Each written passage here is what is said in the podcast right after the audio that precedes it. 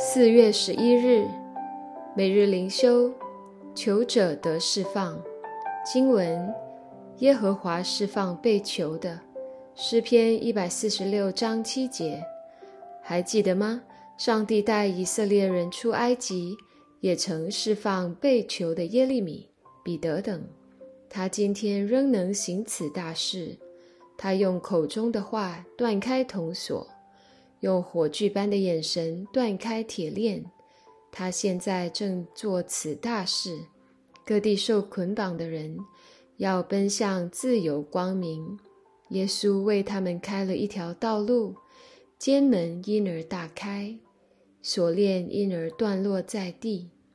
亲爱的朋友，若你现在正被疑虑、恐惧牢牢辖制，耶稣乐意释放你。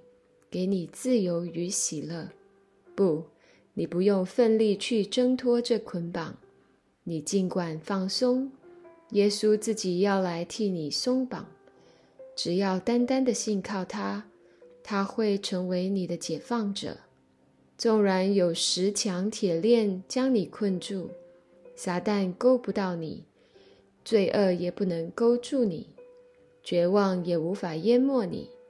只要你现在相信主耶稣，沉浸在他自由的恩典中，他有无比浩大的能力要拯救你，抵挡仇敌撒旦，让上帝的话成为你的释放之歌。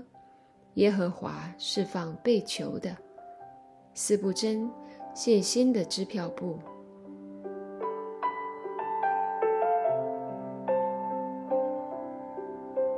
每日读经，以西结书四到五章，分辨上帝的教导。从以西结书四章开始，一直到第二十四章，是一系列在耶路撒冷城陷落之前所发出的警告和预言。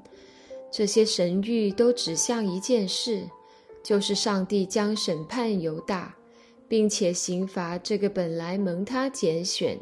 但随后被盗离弃上帝的国家，其中四到七章包含了许多象征性的行动。在今天的经文中，上帝首先在第四章中要求以西结通过砖块模型来演示耶路撒冷将如何被困，以及如何倾覆。在先知书中。先知们常常被吩咐通过一些奇异，甚至有点出格的方式，来表演某一系列象征性的行为，使百姓可以认识到上帝在接下来历史中的心意。这些行动之所以看起来奇异且出格，是因为上帝希望这些行为可以起到警告的作用，引起人们的注意和警觉。并且因此而深刻省察自己的行为，以至于做出悔改的回应。然而，从另一方面，我们也看见了这些行为本身存在着区分的功能。正如主耶稣虽然常常将天国的真理直白地讲明，但同时也使用了许多比喻来教导人一样。上帝除了吩咐先知们，清晰传讲上帝的心意之外，也常常通过象征性行为来传道。主耶稣曾经讲明比喻的目的：天国的奥秘只叫你们知道，不叫他们知道。这是属于上帝的奇妙智慧。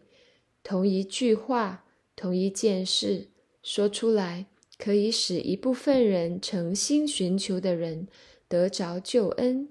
却让另一部分刚硬心智的人因此跌倒。这样，在无形当中，主耶稣的比喻起到了分辨和筛选的作用，把真正敬畏上帝的人从全地世俗的人中分别出来。先知的行动也是如此。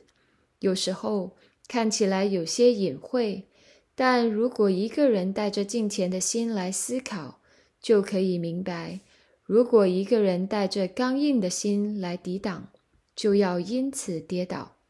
和其他奇怪的先知象征性行动比起来，以西结的第一个行动并不难理解。以西结用一个微观模型来描述一场全面的围困战。接下来四章三节，上帝吩咐以西结用一个铁奥来攻打这座城。铁奥是祭司在圣殿中专用的祭祀器具，一般人家不会没有铁奥这种工具。因此，这个预兆要使百姓能够明白。并不是上帝一时疏忽，没有保护好耶路撒冷，把敌人漏了进来。不，这次围城是上帝故意与他们敌对，是上帝故意攻击他们。这意味着上帝与罪恶的犹大百姓隔绝，不再对他们怀有怜悯。以西结不能再用民数记六章二十四到二十六节的经文祝福百姓。因为上帝不再用脸光照他们，也不再祝福他们，反而与他们为敌。在整个过程中，以西结没有说一个字。敬畏上帝的人自然可以看懂整个行动，但悖逆的人即使明白了，也会刚硬着心悖逆。接下来，上帝命令以西结向左躺卧，然后向右躺卧。经文没有详细说明以西结保持这个姿势的具体做法，以及他每天这样躺卧多少小时。但是上帝指出，你要这样担当以色列家的罪孽。这里以西结并非在救赎的意义上担当百姓的罪孽，但是却在上帝面前代替百姓来担当罪孽，因为。这本来就是祭司职分中所要求的。接着，以西结被捆绑以及裸露绑臂，这是在预言将来有许多人要被囚禁。接下来第九到十七节，上帝吩咐以西结要极其有限的取用食物和水，同样是在表明以西结此时代表了犹大百姓。代替他们来承担罪孽。这里所提及的几种食物都不是上等材料，这些原材料所做出来的饼很难吃。上帝命令以西结吃这个饼，是在预言耶路撒冷城中即将发生的饥荒，因为城被围困，因此粮食和水都极其缺乏。以西结每日吃二十舍克勒的饼。用今天的度量单位算，只有两百五十克左右；喝的水用今天的单位算，也仅有六百毫升。当然了，这只是以西结每一天要做的象征性行为，而不是他全部的生活。最后，上帝要求他用人粪烤饼，这是极度贫困和下贱的表现。没有哪个祭司愿意用这种方式玷污自己，以西结也不例外。上帝最后恩准他改用牛粪代替。经文进入第五章，上帝吩咐以西结用刀剃发，剃头发和胡须是一个记号，表示羞耻和哀悼。不仅如此，剃下来的头发要分成三份。分别被焚烧、砍碎和吹散，这三个动作都是在宣告犹大民族的毁灭，即使对那些幸存的人来说也是如此。第三节说，以西结要取几根包在衣襟里，表明上帝特别怜悯余下的百姓，他们的性命要被存留。但是这些渔民也不能认为自己绝对安全。因为还有火要从神而出，审判耶路撒冷。在十二至十七节中，耶和华再次解释了将要临到城里和国中渔民的可怕审判。贯穿旧约历史，上帝一直在以色列民中保存了一群忠实的渔民。上帝的旨意要借着这群渔民成就。这群渔民就是那些对以西结预言有所回应、内心自我省察的人。这群人乃是按照上帝的大能所拣选和保守的，也正如主耶稣所说，这群人在上帝属天智慧的话语中懂得分辨，他们懂得对以西结的象征性行动做出回应，他们也懂得通过耶稣的比喻来认识天国的奥秘。我们需要问自己的是：我们是这一群人当中的一员吗？反思与祷告。当我们一起思想以西结这一系列象征性行动所带来的预言时，尝试思考一下：如果我们与以西结同处一个时代，我们会对他的信息作何回应？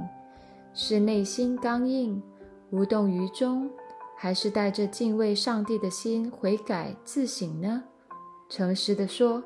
大部分人都会选择内心刚硬，因为我们常常依赖我们的理性和感官来认识这个世界，并预测未来。作为人类，我们常常不相信那些尚未有任何征兆的预言。简单来说，我们相信自己的眼睛和头脑，远超过相信上帝。求主帮助我们。使我们常存谦卑且敬畏的心来亲近他。